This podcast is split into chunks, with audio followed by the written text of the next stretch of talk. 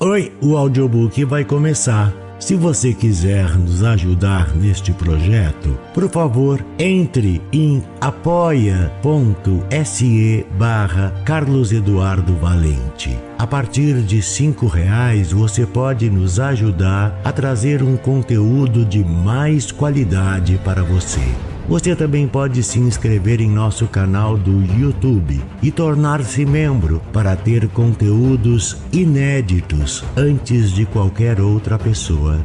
Espero que gostem do que vão ouvir. Um grande abraço a todos.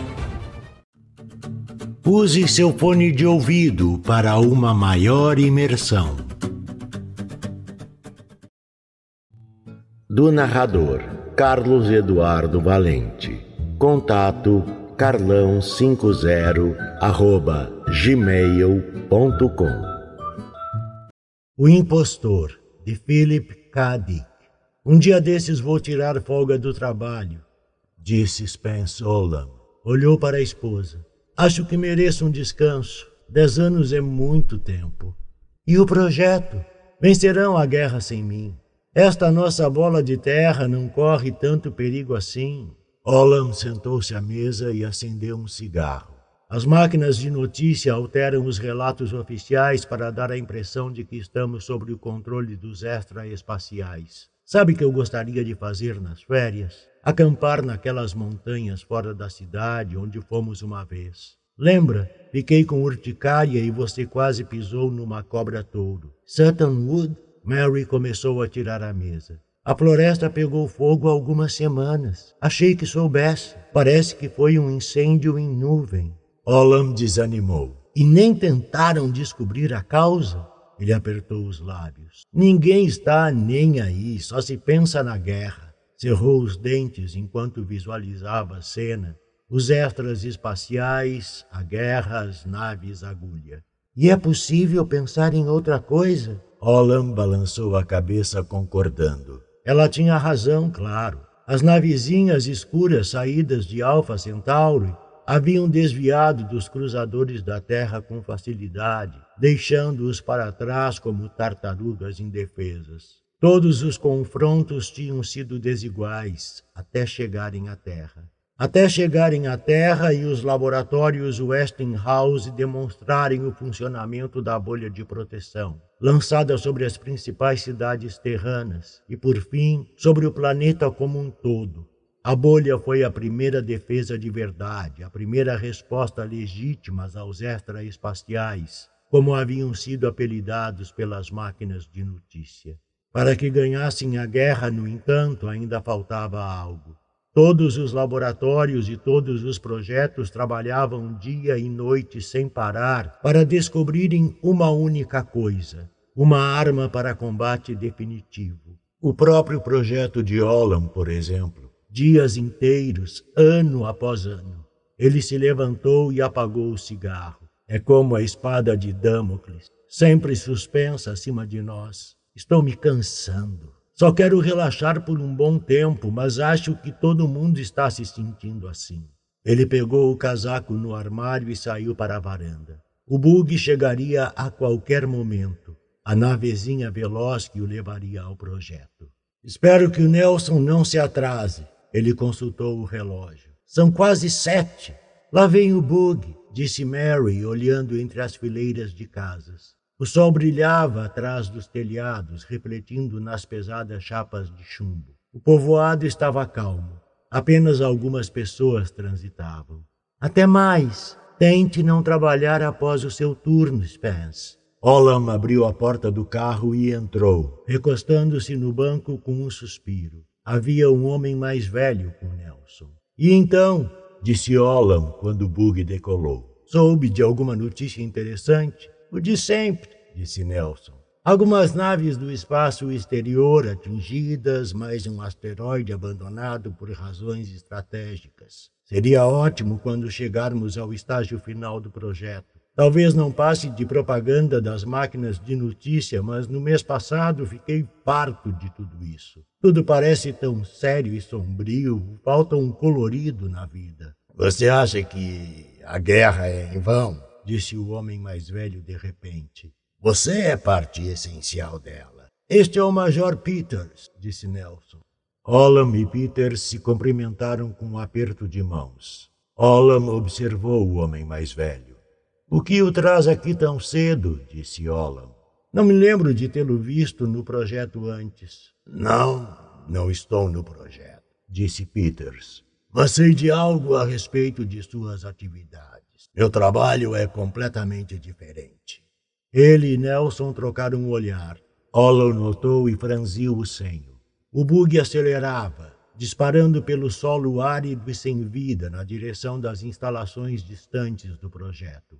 Qual é a sua área? disse Olam. Ou não tem permissão para falar a respeito?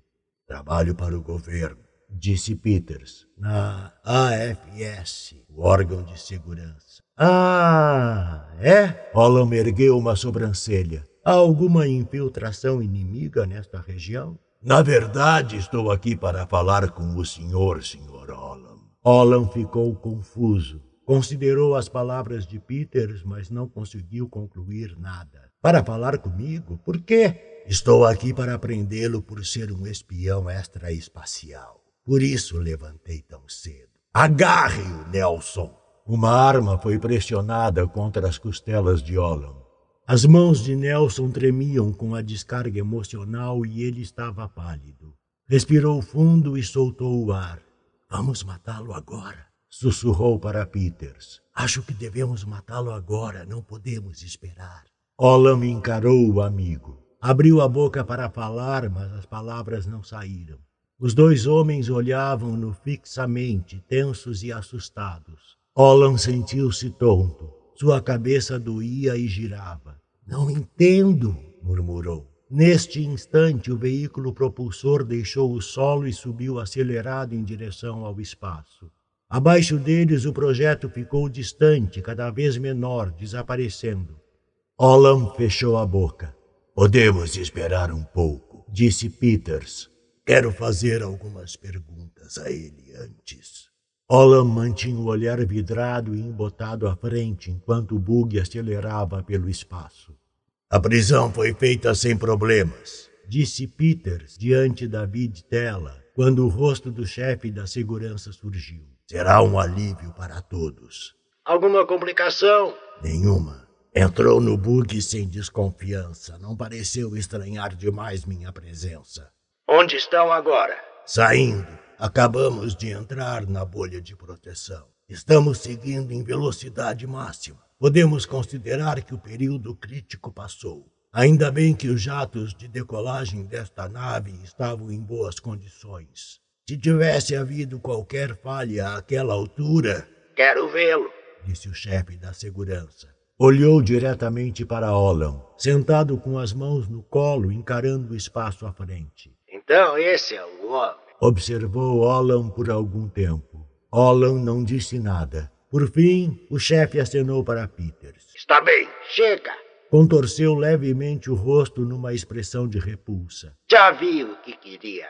Você fez algo que será lembrado por muito tempo. Estão preparando algum tipo de menção honrosa para vocês dois. Não é necessário, disse Peters. Que perigo existe agora? Ainda há muitas chances de. Há alguma chance, mas não muita. Pelo que entendo, uma frase-chave é necessária. Seja como for, teremos que correr o risco. Notificarei a base da Lua sobre a chegada de vocês. Não, Peters balançou a cabeça. Aterrissarei do lado de fora, além da base. Não quero colocá-la em risco. Como quiser. Os olhos do chefe brilharam quando viram Olam novamente. Em seguida, sua imagem desapareceu. A tela ficou em branco. Olam passou a olhar pela janela. A nave já atravessava a bolha de proteção, voando a uma velocidade cada vez maior. Peters estava com pressa. Abaixo dele, retumbando sob o assoalho, os jatos funcionavam totalmente abertos. Estavam com medo. Avançavam de modo frenético por causa dele. Sentado ao seu lado, Nelson remexia-se com desconforto. Acho que deveríamos fazê-lo agora. Daria qualquer coisa para acabarmos logo com isso. Calma, disse Peters. Quero que pilote a nave um pouco para que eu possa falar com ele. Peters passou para o lado de Olam encarando-o. No mesmo instante, estendeu a mão e o tocou com cautela no braço e depois no rosto. Olam não disse nada. Se eu pudesse avisar Mary, pensou mais uma vez. Se pudesse encontrar um modo de avisá-la. Examinou o interior da nave. Como? A viditela? Nelson estava ao lado do painel, arma na mão. Não havia nada que ele pudesse fazer. Estava preso, encurralado. Mas por quê? Ouça, disse Peters. Quero fazer algumas perguntas. Sabe para onde estamos indo? Estamos no sentido lua. Daqui a uma hora pousaremos do outro lado, no lado deserto. Assim que aterrissarmos, você será imediatamente entregue à equipe de homens que estará aguardando. Seu corpo será destruído de imediato. Entende isso? Consultou seu relógio de pulso. Em menos de duas horas, seus restos serão dispersados sobre a paisagem. Não sobrará nada de você. Olam esforçou-se para sair do estado de letargia. Não pode me dizer? Claro, vou lhe dizer. Peter disse sim com a cabeça. Dois dias atrás recebemos o informe de que uma nave extraespacial penetrara a bolha de proteção. A nave ejetou um espião em forma de robô humanoide. O robô deveria destruir um ser humano em particular e tomar o lugar dele. Peters encarou Olam calmamente. No interior do robô havia uma bomba U. Nosso agente não sabia como ela seria detonada, mas supôs que poderia ser por meio de uma frase específica, certo grupo de palavras. O robô viveria a vida da pessoa que matou, passando a realizar suas atividades habituais no trabalho e na vida social. Ele fora construído para se parecer com essa pessoa. Ninguém notaria a diferença. O rosto de Olam adquiriu uma palidez doentia. A pessoa que o robô deveria personificar era Spence Olam, um oficial de alta patente vinculado a um dos projetos de pesquisa. Porque esse projeto específico estava se aproximando de um estágio crucial a presença de uma bomba animada movendo-se na direção do centro do projeto. Olam fitou as próprias mãos. Mas eu sou Olam. Uma vez que o robô localizou e matou Olam, foi uma simples questão de assumir sua vida. O robô foi liberado da nave há oito dias. A substituição provavelmente foi executada durante a última semana, quando Olam saiu para uma breve caminhada pelas colinas. Mas eu sou Olham! Ele se virou para Nelson, que estava sentado diante dos controles. Você não me reconhece? Nos conhecemos há 20 anos, não lembra que fizemos faculdade juntos? Ele se levantou. Frequentamos a mesma universidade, dividíamos o quarto. Aproximou-se de Nelson. Fique longe de mim! Ouça, lembra-se do nosso segundo ano? Lembra daquela garota? Como era o nome dela? Ele esfregou a testa. A de cabelos castanhos que conhecemos na casa do Ted. Pare! Nelson agitou a arma desesperadamente. Não quero ouvir mais nada. Você o matou, você é uma máquina. Olam encarou Nelson. Você está enganado. Não sei o que aconteceu, mas o robô não chegou a me pegar. Algo deve ter dado errado, talvez a nave tenha caído. Ele se virou para Peters. Sou Olam, sei disso. Não houve transferência, sou o mesmo de sempre. Ele se tocou passando a mão pelo corpo. Deve haver uma forma de provar. Leve-me de volta à Terra, faça um exame de raio-x, uma análise neurológica, qualquer coisa do tipo que pode lhes mostrar, ou talvez possamos encontrar a nave caída. Nem Peters nem Nelson falaram. Sou Olam, repetiu. Sei que sou, mas não tenho como provar. O robô, disse Peters, não teria consciência de não ser o verdadeiro Spencer Olam. Ele se tornaria Olam na mente e no corpo. Recebeu um sistema de memória artificial, lembranças falsas.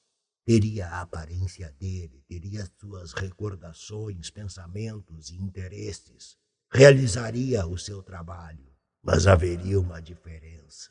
Prosseguiu Peters. Dentro do robô há uma bomba U pronta para explodir mediante a frase de acionamento. Afastou-se um pouco. Esta é a única diferença. É por isso que o estamos levando à Lua. Você será desmontado e a bomba será removida. Talvez ela exploda, mas não fará diferença. Não lá. Olan sentou-se devagar. Estamos quase chegando disse Nelson. Ele se recostou, pensando de modo frenético, enquanto a nave descia aos poucos. Abaixo deles, a superfície lunar repleta de crateras, a vastidão de ruínas sem fim. O que ele poderia fazer? O que o salvaria? Prepare-se, disse Peters. Em alguns minutos ele estaria morto. Avistou lá embaixo um ponto minúsculo, uma espécie de edifício. Nele havia homens, a equipe de demolição, esperando para destroçá-lo. Eles o abririam, arrancariam seus braços e suas pernas, deixando-o em pedaços. Ao não encontrarem bomba alguma, ficariam surpresos. Saberiam a verdade, mas seria tarde demais. Holland observou a pequena cabine. Nelson ainda segurava a arma. Não havia chance ali. Se ele pudesse chegar ao médico para ser examinado, essa era a única forma. Mary poderia ajudá-lo. Raciocinou desesperadamente o mais rápido que pôde. Restavam somente alguns minutos, muito pouco tempo. Se ele pudesse entrar em contato com ela, enviar alguma mensagem. Calma, disse Peters. A nave desceu devagar até bater no solo acidentado. Tudo estava silencioso. Ouça, disse Olam rapidamente. Posso provar que sou Spence Olam. Chame um médico, traga-o aqui. Lá está a equipe, Nelson apontou. Estão vindo. Ele olhou de relance para Olam. Espero que nada aconteça. Iremos embora antes de começarem o trabalho, disse Peters. Sairemos daqui num instante. Vestiu o traje pressurizado. Ao terminar, pegou a arma de Nelson. Eu o vigiarei por enquanto. Nelson vestiu o traje pressurizado, às pressas e desajeitado. E quanto a ele? apontou para Olan. Vai precisar de um? Não.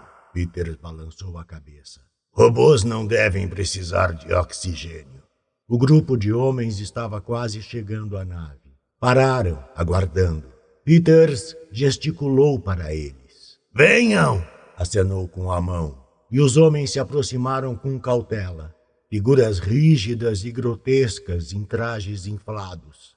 Se você abrir a porta, disse Olam, será minha morte, será assassinato. Abram a porta, disse Nelson. Ele estendeu a mão para a maçaneta. Olam observou. Viu a mão do homem se fechar em torno do cabo de metal. Num instante, a porta se abriria o guarda-nave sairia com ímpeto. Ele morreria e eles perceberiam de imediato o engano. Talvez em outro momento em que não houvesse guerra, os homens não agiriam dessa forma, apressando a morte de um indivíduo por medo. Todos estavam assustados. Todos estavam dispostos a sacrificar o indivíduo em nome do medo coletivo. Ele estava sendo assassinado porque não queriam esperar para ter certeza de sua culpa. Não havia tempo suficiente. Ele olhou para Nelson. Nelson fora seu amigo durante anos. Tinham sido colegas de escola. Ele foi seu padrinho de casamento. E agora ia matá-lo. Nelson, porém, não era mau. A culpa não era dele. Eram as circunstâncias. Talvez o mesmo tivesse ocorrido durante a peste. Quando aparecia uma mancha em alguém, a pessoa provavelmente também era morta, sem um instante de hesitação, sem provas, com base apenas na suspeita. Em tempos de perigo não havia alternativa. Ele não os culpava, mas tinha que viver. Sua vida era preciosa demais para ser sacrificada. Olam pensou rápido. O que poderia fazer? Havia alguma coisa? Olhou à sua volta. Lá vai! disse Nelson. Vocês estão certos, disse Olam. O som da sua própria voz o surpreendeu. Era a força gerada pelo desespero. Não tenho nenhuma necessidade de ar. Abram a porta. Eles pararam, olhando para ele, alarmados pela curiosidade. Vá em frente, abram, não faz diferença alguma. A mão de Olam desapareceu dentro do casaco. Será que vocês conseguem correr para bem longe? Correr? Vocês têm 15 segundos de vida. Dentro do casaco retorceu os dedos e o braço enrijeceu de repente. Relaxou com um breve sorriso. Estavam enganados quanto à frase de acionamento. Estavam enganados quanto a isso. 14 segundos agora. De dentro dos trajes pressurizados, duas expressões chocadas fixaram-se nele. Em seguida, ambos se agitavam, correndo, empurrando a porta com força. O ar saiu com um guincho, derramando-se no vácuo. Peters e Nelson dispararam para fora da nave. Olam foi atrás deles. Agarrou a porta e a arrastou até fechar. O sistema de pressão automática estrepitou furiosamente, restaurando o ar. Olam soltou a respiração com um tremor. Mais um segundo. Do outro lado da janela, dois homens haviam se juntado ao grupo que aguardava. O grupo se dispersou correndo em todas as direções. Um por um jogaram-se de bruços no chão.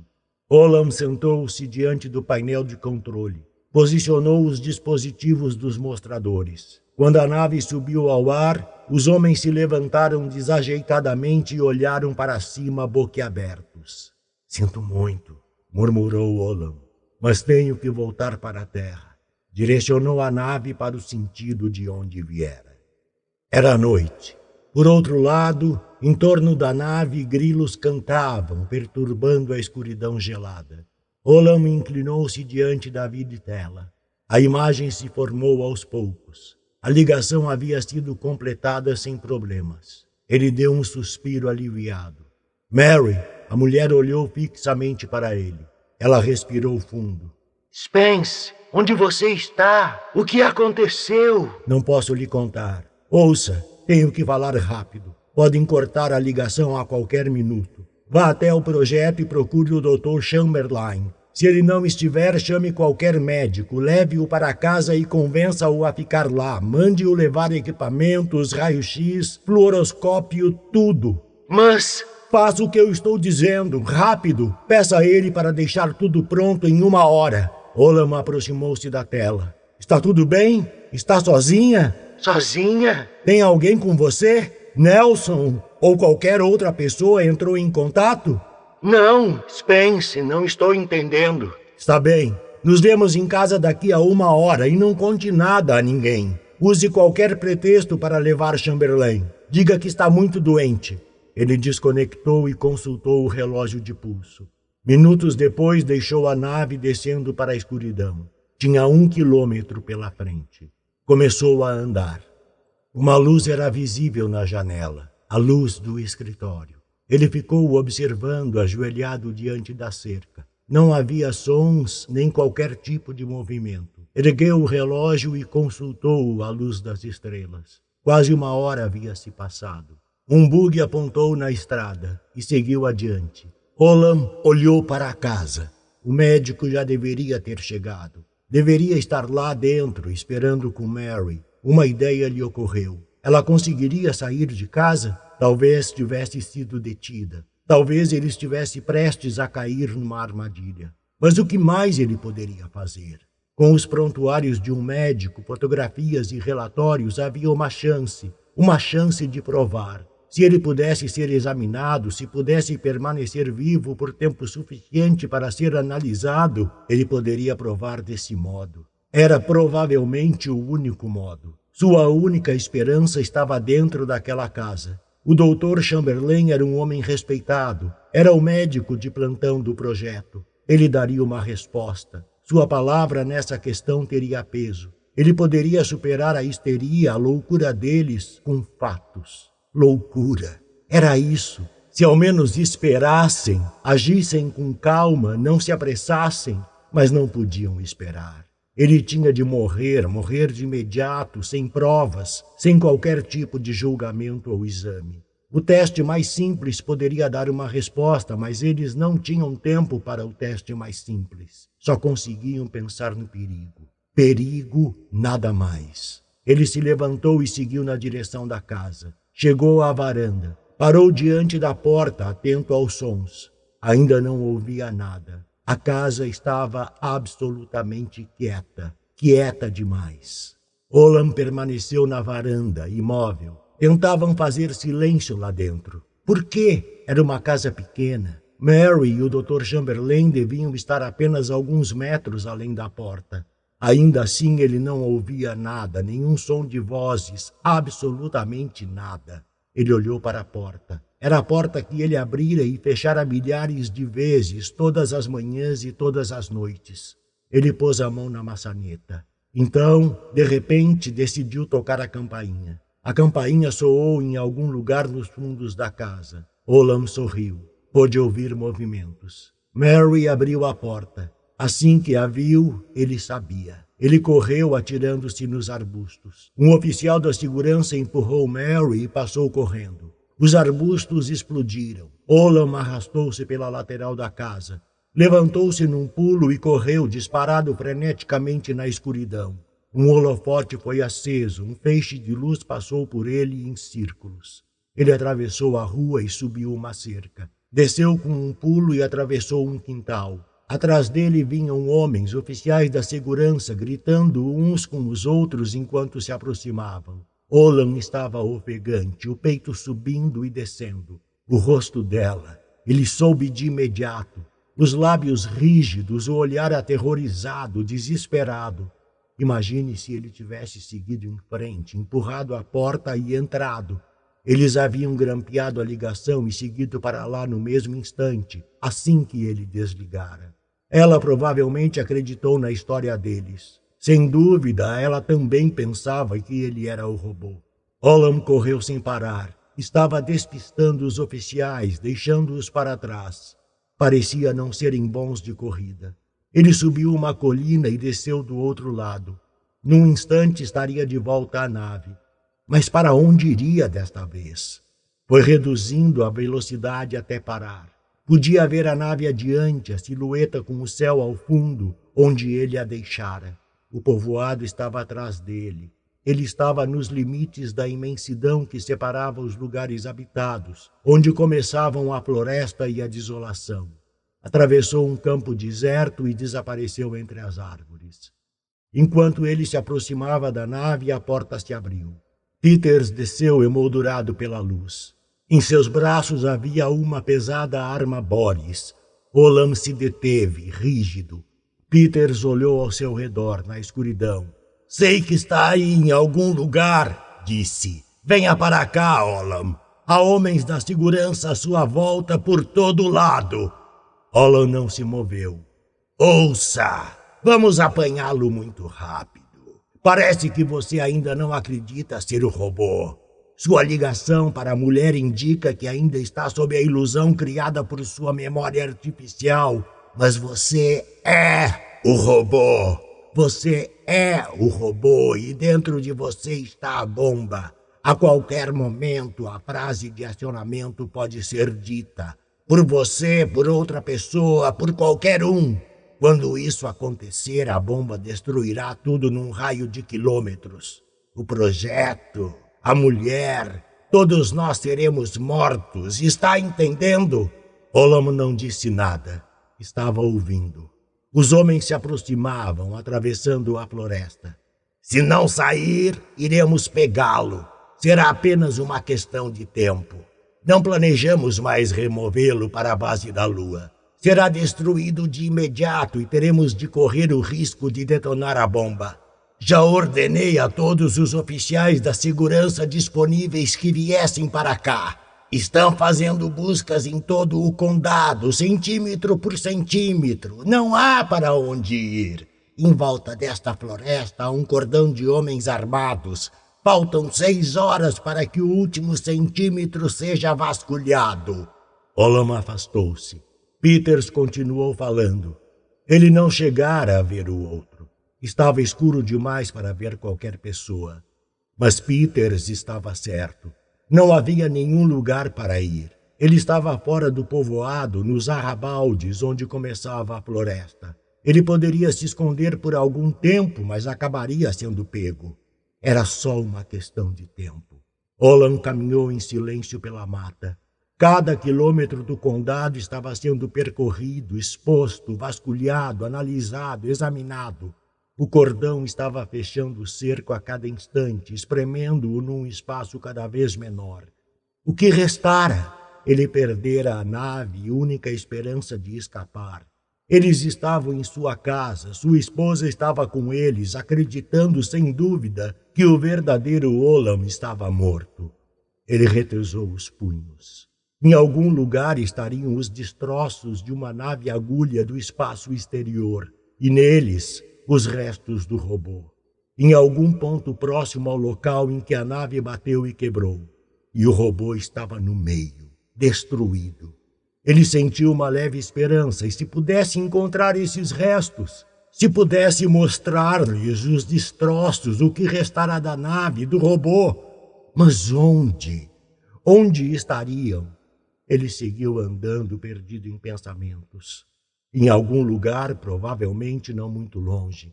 A nave teria aterrissado perto do projeto. O robô estaria preparado para percorrer o restante do caminho a pé. Ele subiu a encosta da colina, olhou ao redor. Colidiu e se incinerou. Havia alguma pista, alguma dica? Ele teria lido algo, ouvido algo, algum lugar próximo, numa distância que pudesse ser percorrida a pé, um lugar desabitado, um ponto isolado em que não haveria ninguém. De repente, Olam sorriu, colidiu e se incinerou. Sutton Wood. Ele acelerou o passo. Era de manhã. A luz do sol passava entre galhos quebrados, incidindo sobre o homem agachado na entrada da clareira. Olam olhava para cima de vez em quando, atento aos sons. Eles não estavam muito longe, apenas alguns minutos dali. Ele sorriu. Abaixo dele, esparramada na clareira e entre os tocos carbonizados que um dia haviam sido Sutton Wood, estava uma massa emaranhada de destroços. Cintilava um pouco a luz do sol com um brilho escuro. Não fora muito difícil encontrar. Sutton Wood era um lugar que ele conhecia bem. Subira até lá muitas vezes na vida quando mais jovem. Ele soubera onde encontrar os destroços. Havia um pico de montanha que se projetava de súbito, sem aviso, e a nave que descesse sem conhecer a floresta tinha poucas chances de não acertá-lo. E agora ele estava agachado, olhando para a nave abaixo ou o que restara dela. Olam levantou-se era possível ouvi-los a uma curta distância, chegando juntos, falando baixo. Ele se preparou. Tudo dependia de quem o visse primeiro. Se fosse Nelson, ele não tinha chances. Nelson atiraria de imediato. Ele estaria morto antes que vissem a nave. Mas se ele tivesse tempo de gritar, de detê-los por um momento, era tudo o que precisava. Uma vez que vissem a nave, ele estaria salvo. Mas se atirassem primeiro, um galho carbonizado estalou. Um vulto surgiu, adiantando-se de modo incerto.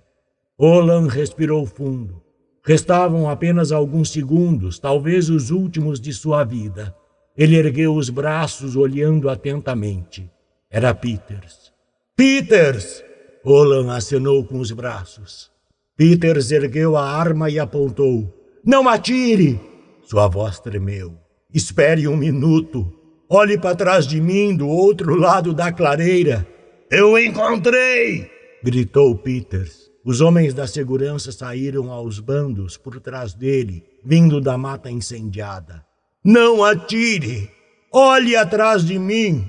A nave, a nave agulha, a nave extraespacial, olhe! Peters hesitou, a arma oscilou. Está ali embaixo, Roland disse rapidamente. Eu sabia que a encontraria aqui, na floresta incendiada. Agora vocês acreditarão em mim. Encontrarão os restos do robô dentro da nave. Podem olhar, por favor? Tem algo lá embaixo, um dos homens disse com nervosismo. Atirem nele! Alguém disse. Era Nelson. Esperem! Peters virou bruscamente. Estou no comando. Ninguém atira. Talvez ele esteja dizendo a verdade. Atire nele! disse Nelson. Ele matou Olam! A qualquer instante pode matar a todos nós se a bomba for detonada! Cale-se! Peters avançou na direção da encosta. Olhou para baixo. Vejam aquilo! Acenou para dois homens se aproximarem. Desçam lá e vejam do que se trata. Os homens desceram o declive correndo até o outro lado da clareira. Curvaram-se, remexendo nas ruínas da nave. E então! gritou Peters. Olam prendeu a respiração. Deu um breve sorriso. Tem de estar lá. Ele não tivera tempo de olhar, ver por si mesmo, mas tinha de estar lá. Foi tomado por uma dúvida súbita. E se o robô tivesse sobrevivido por tempo suficiente para sair andando? E se o corpo tivesse sido completamente destruído, transformado em cinzas no incêndio? Ele umedeceu os lábios. O suor começou a brotar na testa. Nelson o encarava, o rosto ainda lívido. Seu peito arfava. Mate-o, disse Nelson. Antes que ele nos mate. Os dois homens se levantaram. O que encontraram? disse Peters. Segurou a arma com firmeza. Há alguma coisa aí? Parece que sim. É mesmo uma nave agulha. Tem algo ao lado dela. Vou checar. Peter passou por Olam a passos largos. Olam observou-o descendo a encosta e aproximando-se dos homens. Os outros o seguiram, olhando com atenção. É uma espécie de corpo, disse Peters. Vejam! Olam juntou-se a eles. Formaram uma roda, olhando para baixo. No solo, dobrada e retorcida de um modo estranho, estava uma forma grotesca. Parecia humana, talvez. A não ser pelo fato de estar dobrada de maneira tão incomum, braços e pernas lançados em todas as direções. A boca estava aberta, os olhos vidrados, como uma máquina que parou de funcionar, murmurou Peters. Olan sorriu levemente. Então, Peters olhou para ele. É incrível. Você estava dizendo a verdade o tempo todo. O robô nunca chegou a mim, disse Olam. Pegou um cigarro e acendeu. Foi destruído quando a nave bateu. Vocês estavam todos ocupados demais com a guerra para se perguntarem por que uma floresta isolada pegaria fogo de repente e seria destruída no incêndio. Agora sabem. Ele continuou fumando, observando os homens. Eles arrastavam os restos grotescos para fora da nave. O corpo estava rígido, com braços e pernas duros. Encontrarão a bomba agora, disse Olam. Os homens colocaram o corpo no chão. Peters curvou-se. Acho que estou vendo o canto dela. Estendeu a mão e tocou o corpo. O peito do cadáver estava aberto. Do outro lado do rasgo algo cintilava, metálico. Os homens ficaram olhando para o metal sem dizer nada. Isso teria nos destruído a todos, caso ele tivesse sobrevivido, disse Peters. Essa caixa de metal aí. Houve silêncio. Acho que lhe devemos algo, Peters disse a Olam. Deve ter sido um pesadelo para você. Se não tivesse escapado, nós o teríamos. Ele parou de falar. Olam apagou o cigarro. É claro que eu sabia que o robô não havia me encontrado, mas não tinha como provar. Às vezes não é possível provar algo de imediato. Esse era o problema. Não havia como demonstrar que eu era eu mesmo. Que tal umas férias? disse Peters. Acho que podemos lhe arranjar um mês de férias. Você poderia dar um tempo, relaxar. Acho que, neste exato momento, quero ir para casa, disse Olam. Está bem, então disse Peters. Como quiser. Nelson estava agachado ao lado do cadáver. Estendeu a mão na direção do brilho de metal visível dentro do peito. Não toque, disse Olam. Ainda pode explodir. É melhor deixarmos que a equipe de demolição cuide disso mais tarde. Nelson não disse nada. De repente, ele agarrou o metal dentro do peito. Puxou. O que está fazendo? gritou Olam. Nelson levantou-se. Estava segurando o objeto de metal. Seu rosto estava branco de terror. Era uma faca de metal, uma faca agulha extraespacial coberta de sangue. Isso o matou, sussurrou Nelson. Meu amigo foi morto com isto, ele encarou Olam. Você o matou com isto e o deixou ao lado da nave. Olam tremia, batia os dentes. Olhou da faca para o corpo. Esse não pode ser Olan. Sua mente girava, tudo rodopiava. Eu me enganei? Ele ficou boquiaberto. Mas se esse é Olam, eu devo ser. Ele não completou a frase, somente a primeira parte. A explosão foi visível até de Alpha Centauri.